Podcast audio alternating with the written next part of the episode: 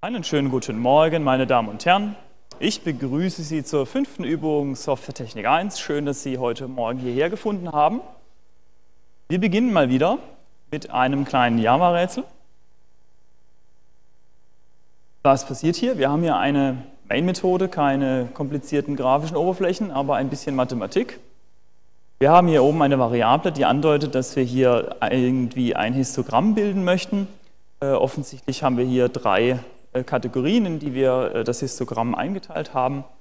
Und jetzt laufen wir in dieser Do-While-Schleife hier ähm, von, vom Minimumswert hier, integer.min-value, diese, diese Konstante hier gibt Ihnen den kleinsten Wert aus dem Bereich der Ganzzahlen in Java ähm, bis zum Maximalwert. Und wir zählen einfach mal, wie viele äh, Werte modulo 3 da drin sind. Also hier wird von dieser Zahl, bei der wir gerade sind, ähm, der Positivwert, also math.absolute, Positivwert einer Zahl. Äh, und dieses Prozentzeichen hier ist in Java der Modulo-Operator. Und wir zählen hier hinten einfach die entsprechende Kategorie in dem Histogramm hoch, in dessen Modulus wir eben gerade sind. Und am Schluss geben wir es aus. Das ist die letzte Vorschleife hier unten, die läuft ja dann nur über diese drei Kategorien hier oben. So, das ist nun unser heutiges Java-Rätsel. Was könnte hier passieren? Ich erspare Ihnen mal den äh, Laufzeitfehler und den Übersetzerfehler. Das Ding tut. Aber es tut natürlich wieder nicht ganz, was es soll. Okay, was glauben Sie denn, was da passiert? Ich äh, mache heute mal keine Abstimmung, ähm, weil es passiert hier ja sowieso irgendwas ganz Wildes. Was glauben Sie denn, was passiert? Aha, der Kommilitone hier merkt an, dass es in, im Bereich der Ganzzahlen, also der Integers hier, eine negative Zahl gibt, die betragsmäßig größer ist als die größte positive Zahl, das sagen Sie. Ja? Aber Sie wissen nicht so genau, wie sich das auswirkt.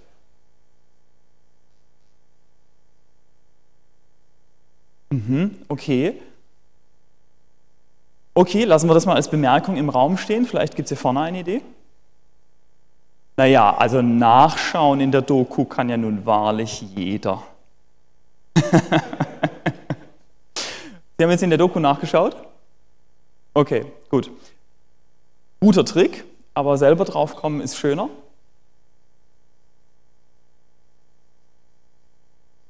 Und der Hinweis des Kommilitonen da oben geht auch schon in die richtige Richtung. Was könnte, also ich äh, vergenauere mal die Bemerkung da oben. Und zwar, wenn Sie sich den Bereich der Ganzzahlen anschauen, dann haben Sie immer 2 hoch, minus 2 hoch tralala ist die linke Grenze und die positive Grenze ist immer 2 hoch tralala minus 1. Und das tralala, das orientiert sich daran, in welchem Zahlenbereich Sie eben sind, ob Sie die ganz großen Zahlen haben oder ob Sie etwas kleinere Zahlenbereiche haben wollen. Das Tralala ist bei Integer äh, 32 und was Ihr Kommilitone meinte war, minus 2 hoch 32 ist ja ein Schritt weiter im Negativen sozusagen als plus 2 hoch 32 minus 1. Und die spannende Frage ist jetzt, was macht Math Apps, wenn Sie ihm minus 2 hoch 32 füttern, äh, denn das ist ja lustigerweise genau der erste Wert hier oben. Was glauben Sie denn, was passiert? Ja, die Bemerkung ist, Math Apps gibt immer nur positive Werte. Genau, das ist ja gerade unser Problem. Wir, wir, füttern da jetzt etwas rein, was negativ ist. Das müsste es eigentlich positiv zurückliefern. Aber was würden Sie denn erwarten, was bei, wenn Sie Math Apps minus 232 füttern, was würden Sie denn erwarten, was es zurückliefert? Naja, eigentlich würden Sie erwarten 2 hoch 32. Aber die größte darstellbare Zahl ist 2 hoch 32 minus 1. Nehmen wir die. Ja.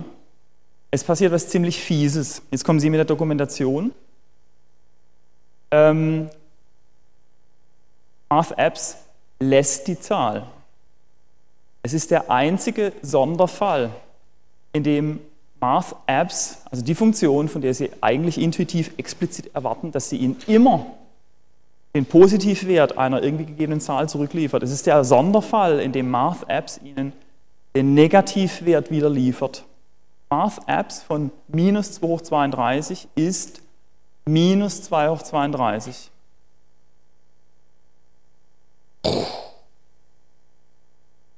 Wenn man kurz drüber nachdenkt, dann kommt man drauf, dass den Programmierern an der Stelle nicht viel anderes übrig bleibt, also den Entwerfern von Java. Denn, naja, sie sind halt auch an äh, das Zweierkomplement gebunden. Lesen Sie mal auf der Wikipedia Zweierkomplement nach.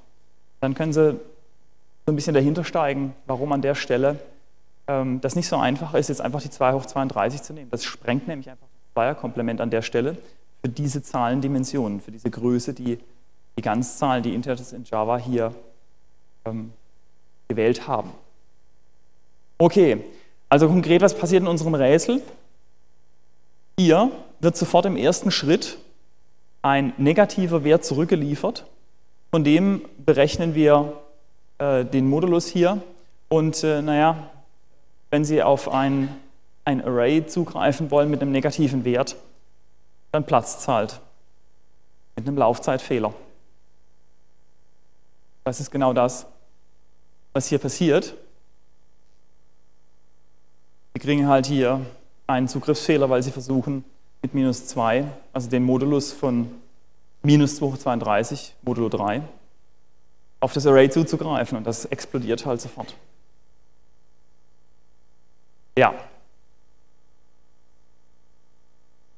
Ein ziemlich hässlicher Sonderfall, in den Sie möglicherweise stolpern, wenn Sie mit Min-Value auf dem Integer hier arbeiten. Ähm, das ist der Ausschnitt aus der Dokumentation, den Sie gesehen haben, genau. Und da ist halt so ein, äh, so ein kleiner Nebensatz, äh, dass man doch bitte darauf achten möge, dass, wenn Sie diese Zahl hier füttern, den Minimalwert, dass auch genau diese Zahl in diesem speziellen Sonderfall wieder zurückkommt. Sobald Sie bei minus 2 hoch 32 plus 1 sind, ist das Problem ja verschwunden. Okay, wie könnte man das beheben?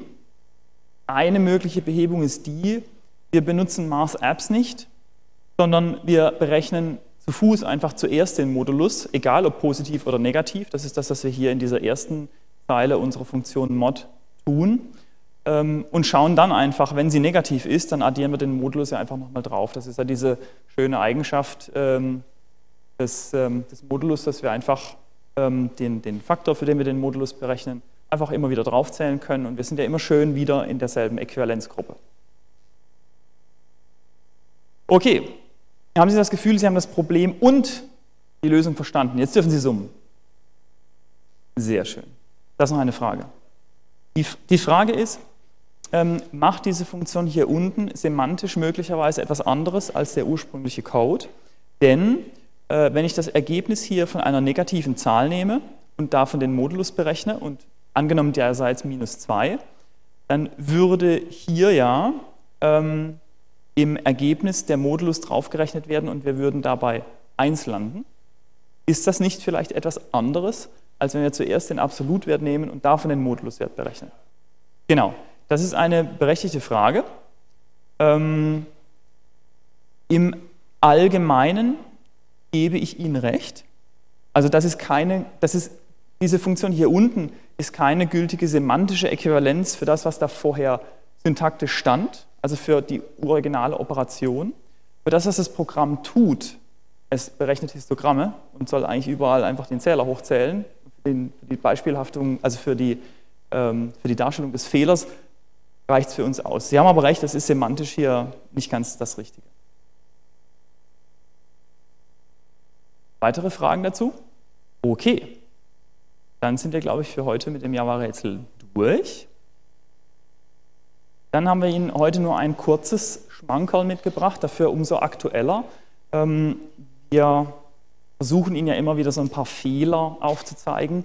Und heute haben wir Ihnen so ein, kleines Exemplar mitgebracht aus der äh, Reihe, äh, was passiert, wenn man Fehler sehr spät bemerkt, die man aber sehr früh möglicherweise hätte beheben können. Und äh, ganz oben auf unserer Top-Liste war da vor zwei Wochen dieser Fehler da. Die spanische Marine hat es geschafft, ein U-Boot zu bauen und sich in der Spezifikation an irgendeiner Stelle relativ früh im Entwicklungsprozess um eine Kommastelle zu vertun. irgendjemand, der, das, der irgendein Entwurfsdokument falsch abgeschrieben hat, hat eine Kommastelle verschoben und jetzt ist das U-Boot 70 Tonnen zu schwer. Im aktuellen Zustand befürchten Experten, dass wenn das Ding einmal taucht, dass es nicht mehr hochkommt. Falls es vorher überhaupt oben war. Falls es, vorher, falls es überhaupt schwimmen würde. Ja, das kriegt man wahrscheinlich noch rechnerisch hin, aber mit dem Wiederauftauchen gibt es wohl ein Problem. Und ähm, ich weiß den Preis nicht mehr genau, aber ein paar. Günstig sind die Dinger nicht. Günstig sind die Dinger nicht, man kriegt sie nicht bei, im Dreierpack. Ja. Ähm, aber ein paar Fantastilliarden für ein Einmal-U-Boot ist halt schon relativ ungünstig, denke ich mal. Ähm, man, man be bemüht sich nun um Schadensbegrenzung an der Stelle. Ähm, wir, wir haben es leider nicht geschafft, für uns eine massiv gute Lehre daraus zu ziehen, weil das ist leider so ein Fehler, der passiert halt. Ja, also wenn Sie halt, sich halt mal vertun, ein Schreibfehler, ein Kommafehler, das sind halt Pannen, die passieren, die sind halt blöd, die gibt es halt auch. Wir können nicht aus jedem Fehler eine sofortige Lehre ziehen, aber der ist schon echt weit oben auf unserer Liste des, der, der weltbesten Momente des Ups. Okay, Gut, dann kommen wir zum Thema, denke ich mal. Machen wir ein bisschen Übung. Ähm, die erste Aufgabe ähm, ist natürlich äh, lächerlich, das ist uns auch klar. Ähm, Sie konnten die auch relativ gut, wie soll ich sagen, aus der Sicherungskopie Ihres Nachbarn herstellen. Aber ähm, es ging uns vor allem darum, dass Sie nochmal eine Zusammenfassung, und vielleicht haben Sie es sogar selber gemacht, ähm, aus, dass Sie aus der Beschreibung eines Entwurfsmusters vielleicht darauf kommen, was das Entwurfsmuster ist. Das ist eine Aufgabe, die könnten Sie auch für die Klausur sich nochmal gut anschauen. Ähm, da könnten auch so Aufgaben drin sein der Bauart. Wenn Sie diesen und diesen Fall haben, welches Entwurfsmuster würden Sie benutzen? Oder Sie haben das Entwurfsmuster Strategie, wofür benutzt man das üblicherweise? Und das ist genau diese, diese Verbindung, die Sie hier bekommen. Ja, gehen wir schnell durch, das geht, glaube ich, recht, recht zügig.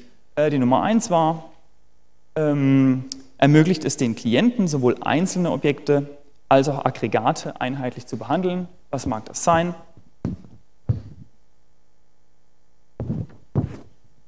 Tada! Kompositum. Warum ist das so? Weil Sie als Klient, Sie erinnern sich an das Kompositum, das war diese Baumstruktur, Sie haben oben ähm, die, eine, ein, einen Knoten, unter dem Sie Unterknoten drunter hängen können. Der Witz ist, dass Sie so eine, eine Baumstruktur haben. Also der Unterknoten kennt den Typ des Oberknotens und dann können Sie mehrere Unterknoten da dran hängen. Aber ein Unterknoten kann eben auch ein Blatt sein, also ein, eine andere Klasse. Und ähm, die Klienten kennen aber nur den Typ der Oberklasse und brauchen sich damit über die Baumstruktur und über den Typ, ob das jetzt ein Unterknoten ist oder ob das ein Blatt ist, äh, keine Gedanken mehr machen. Okay, die Nummer zwei. Ermöglicht es den Algorithmus unabhängig vom nutzenden Klienten zu variieren. Da hätten wir gerne von Ihnen gehört. Strategie. Dann haben wir bestimmt die Arten zu erzeugender Objekte durch die Verwendung eines typischen Exemplars und erzeugt neue Objekte durch Kopieren dieses Exemplars. Das ist ähm, ein Prototyp. Wir machen eine Stellvertreterinstanz und kopieren diese einfach. Das ist möglicherweise schneller, als die zu Fuß jedes Mal neu zu bauen. Definiert eine 1 zu n Abhängigkeit zwischen Objekten, sodass die Änderung des Objektzustands dazu führt, dass alle abhängigen Objekte benachrichtigt werden. Ist unser Beobachter. Wenn Sie auch die Programmieraufgaben mal angeschaut haben, dürfte Ihnen der Beobachter aus Swing vermutlich bekannt vorkommen. Ermöglicht den sequenziellen Zugriff auf die Elemente eines zusammengesetzten Objekts, ohne seine zugrunde liegende Darstellung offenzulegen. Was könnte das gewesen sein? Der Iterator. Ja, Sie können also mit dem Iterator, den haben Sie auf dem letzten Übungsblatt ja selbst implementiert, über die Elemente laufen, ohne genaue Dinge über die Elemente selbst zu wissen. Bietet eine einheitliche Schnittstelle zu einer Menge von Schnittstellen eines Subsystems, um die Benutzung des Subsystems zu vereinfachen. Natürlich ist das die Fassade. Okay. Fördert lose Kopplung, indem es Objekte davon abhält, aufeinander explizit Bezug zu nehmen. Der Vermittler. Vermittler heißt, es gibt eine Klasse, eine Instanz, die steht genau zwischen diesen Objekten, die eigentlich direkt aufeinander Bezug nehmen würden und der Vermittler übernimmt genau diese Koordination. Ermöglicht es, eine neue Operation zu definieren, ohne die Klassen der von ihr bearbeiteten Elemente zu verändern.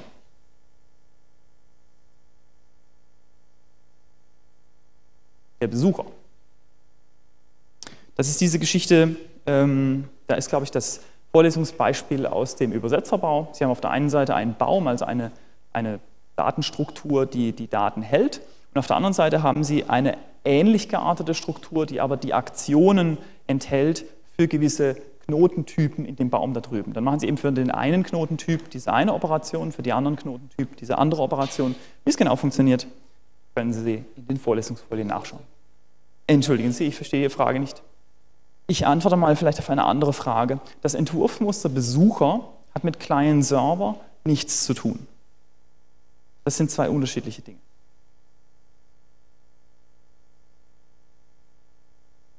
Schauen Sie mal in die Vorlesungsunterlagen, da steht das, da steht das schön drin. Erfasse und externalisiere den internen Zustand eines Objekts, ohne seine Kapselung zu verletzen, sodass das Objekt später in diesen Zustand zurückversetzt werden kann. Memento. Passt die Schnittstelle einer Klasse an eine andere von ihren Klienten erwartete Schnittstelle an. Findet man auch außerhalb der Softwaretechnik einen Adapter. Okay. Gibt es Fragen zum Kreuzworträtsel? Soweit so trivial. Gut. Als nächstes wollten wir von Ihnen haben, möchtest du eigentlich auch eine Aufgabe machen? Ja, ich würde jetzt also erstmal noch das fantastische Kreuzworträtsel an die Wand werfen. Ach so, ja, richtig, das, das Ergebnis, ne? das, das äh, wäre hier, ne? Ja. Genau. War eigentlich unser, unser äh gab es ein Losungswort eigentlich? Nee, das nee, könnten wir auch nicht. mal noch machen. Ist irgendwie so äh, SWT Rocks oder so, gell? Hm schicken Sie das Lösungswort mit einer Postkarte an. Ja, genau. Okay. okay. Ähm, in der zweiten Aufgabe haben wir Sie gefragt, wie man denn ein Entwurfsmuster in die Testfälle reinbringen kann. Sie erinnern sich, wir hatten ein paar Qualitätsmaße, eins hatten wir vorgegeben, das andere durften Sie selber bauen. Und wir haben mal postuliert, die Testfälle für diese ähm, Qualitätsmaße, die sind ähnlich. Man steckt Bilder rein, man will eine Zahl als Ergebnis haben. Und ähm, ich sage mal, im Idealfall hat man eine Menge von Beispielbildern und weiß, was das Qualitätsmaß da für eine Zahl zurückgibt. Und natürlich ist es schick, wenn man alle seine Beispielbilder mit allen Qualitätsmaßen testet. Und wenn jetzt jemand ein neues Qualitätsmaß bringt, dann soll er natürlich davon profitieren, dass sie schon 35 Testbilder haben. Ähm, man kann hingehen und einfach mit Copy and Paste die Testfälle in verschiedene Klassen zaubern und dann hat man es auch gemacht, aber es geht ein bisschen eleganter und wir wollten wissen, wie. Und da gibt es als Wiederholung ähm, mal eine Erinnerung an die Schablonenmethode. Das war ein Entwurfsmuster. Äh, das wäre, glaube ich, sogar. Ne, das war nicht drin, ne? War nicht im, im Kreuzworträtsel. Nee. Naja, das hat also, obwohl es nicht im Kreuzworträtsel war, einen Zweck, nämlich ähm, einen Algorithmus zu definieren als Skelett und äh, bestimmte Operationen oder einzelne Schritte an Unterklassen zu delegieren. Und ähm, naja, da kann man jetzt eben sagen, dass eine Unterklasse bestimmte Details austauschen darf. Ähm, das sah ungefähr so aus, das haben wir auf der linken Seite die abstrakte Klasse, da ist die Schablonenmethode drin, da werden primitive Operationen benutzt. Die sind erstmal abstrakt, natürlich müssen die nicht alle abstrakt sein, sondern man kann auch Teile schon hier oben implementieren. Und in der konkreten Klasse, da implementiert man jetzt nur noch die primitiven Operationen. Und dann passiert genau das, äh, dass man in der konkreten unten die Schablonenmethode erbt, die kann man ausführen und dann wird eben der Spezialfall benutzt für die primitive Operation. Man kann einfach verschiedene konkrete Klassen an, anbieten und dann hat man, sage ich mal, verschiedene Varianten von dieser einen Schablonenmethode benutzt. Ähm, genau. Das können Sie nochmal nachlesen in den Folien oder im Buch. Ähm, es gab noch ein zweites Muster, das heißt Fabrikmethode. Ähm, da definiert man äh, im Prinzip genau das Gleiche. In einer Oberklasse äh, definiert man eine Methode, die ein äh, Objekt erzeugen soll, legt aber noch nicht genau fest, äh, was das für eine Klasse ist. Und in der Unterklasse, also analog zu der konkreten von gerade eben, ähm, implementiert man das und entscheidet sich da eben, welche Klasse angelegt werden soll, also was für ein Typ dieses Objekt haben soll. Das sieht so aus. Das ist ziemlich ähnlich. Es gibt wieder eine, eine abstrakte Oberklasse, die eine beliebige Methode hat. Das ist im Prinzip das gleiche wie die Schablonenmethode.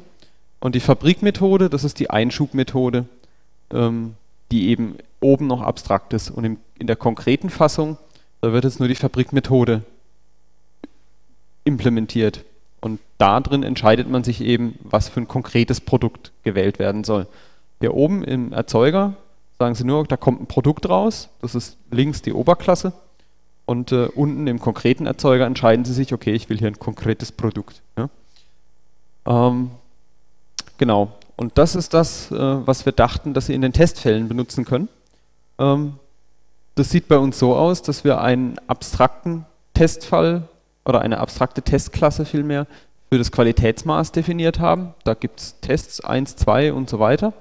Äh, da drin ist die ganze Testlogik hinterlegt, also ein Bild laden, das an das Qualitätsmaß übergeben, irgendwas ausrechnen und dann eben die Zusicherung.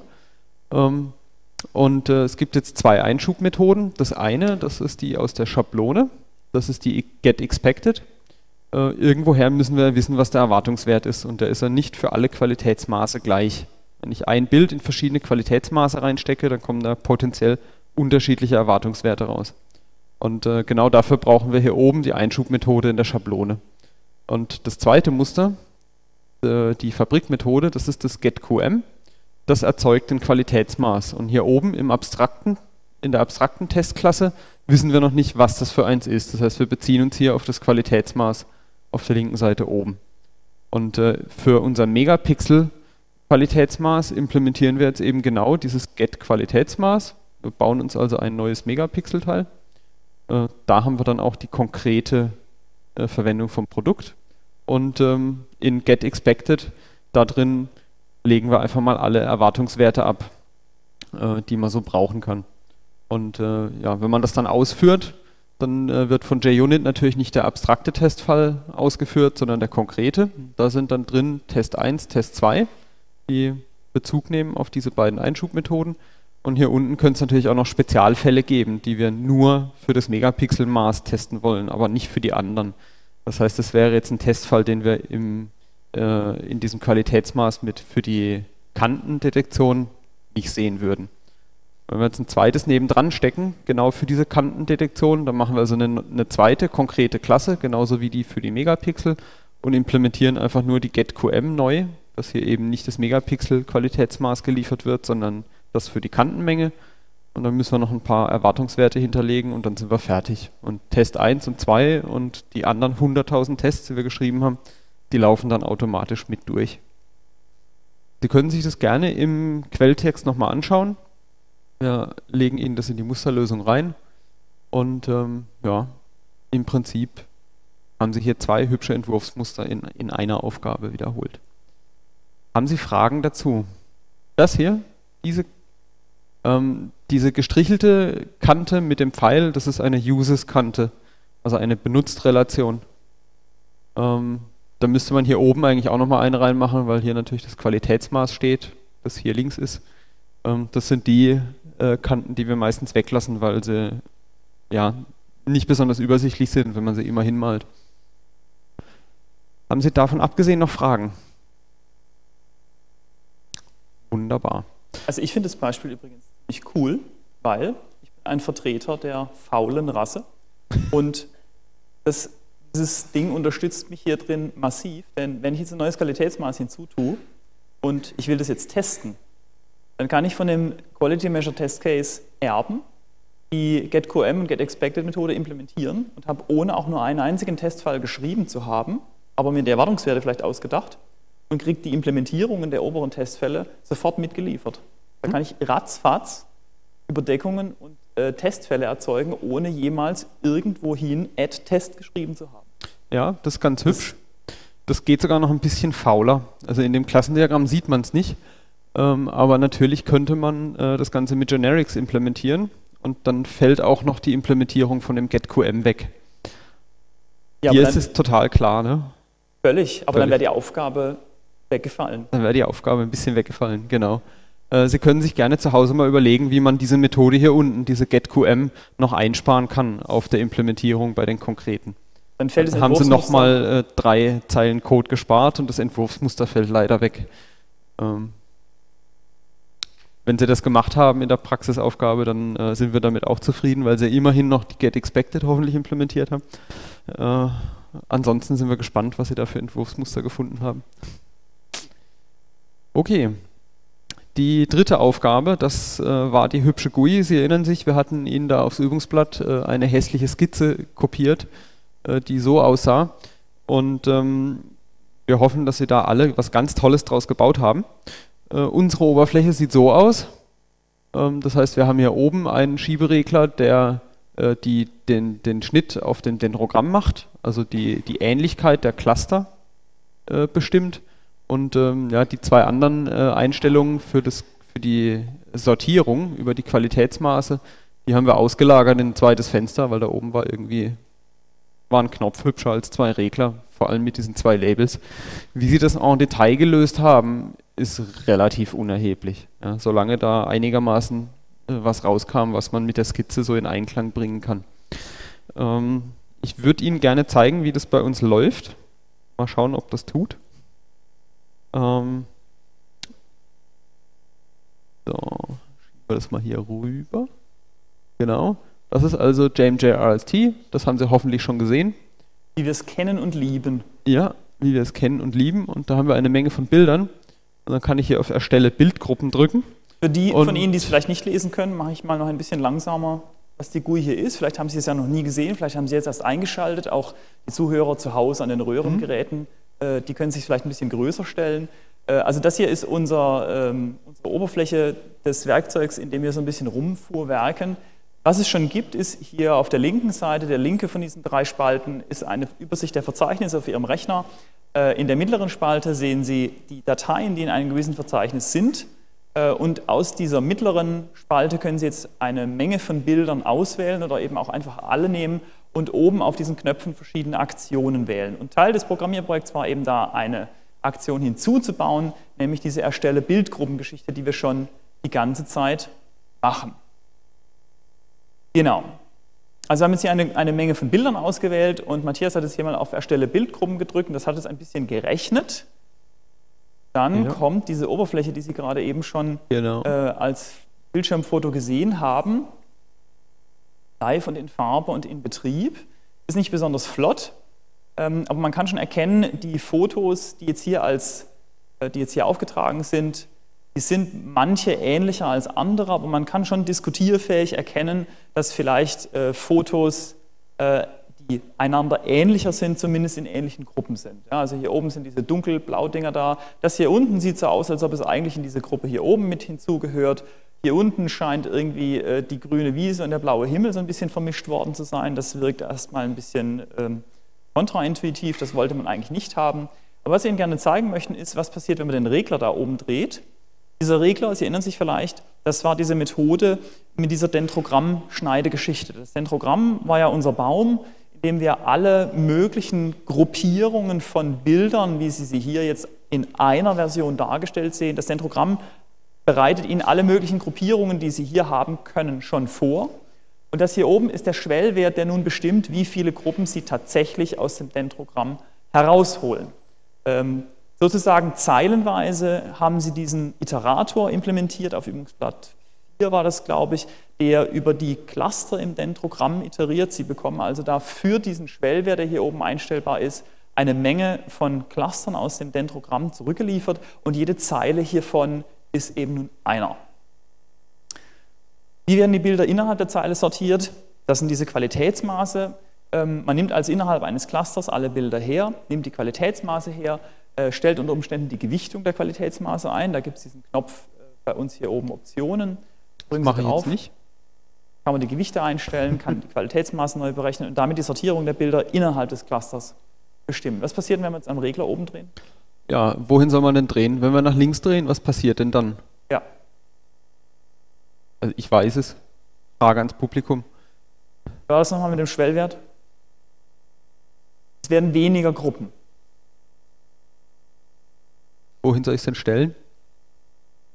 20. 20. 20. Okay. Ja, wie Sie sehen, sehen Sie nichts. Ähm, in der Konsole, die ich jetzt mal hier kurz rüber. Im Hintergrund Ah, wird hart zu spät. gearbeitet. Genau, im Hintergrund wird hart gearbeitet. Ähm, und dann haben wir nur noch drei, jetzt haben wir nur noch ein Cluster. Genau. Also der Schwellwert ist jetzt so niedrig gewählt, dass, ähm, dass keine Gruppierung mehr erkennbar ist. Jetzt werden die Bilder halt ein bisschen augenscheinlich wild nebeneinander geworfen. Genau. Ich kann hier mal noch die Meldung vom Log ausmachen, dass man sieht, dass da tatsächlich im Hintergrund was läuft. Genau. Ähm, wenn ich den jetzt auf 100% stecke, dann wird hier wieder schön gerechnet. Aber dann rumpelt es da ein bisschen, dann äh, kriegen wir quasi die transponierte Matrix dazu. Genau. Und äh, ja, offensichtlich fehlt hier ein Scrollbalken. Ups, Ups. Ah, jetzt ist er da. Ein bisschen Ach, ein nachgedacht. Glück. Ein Glück. Das war knapp.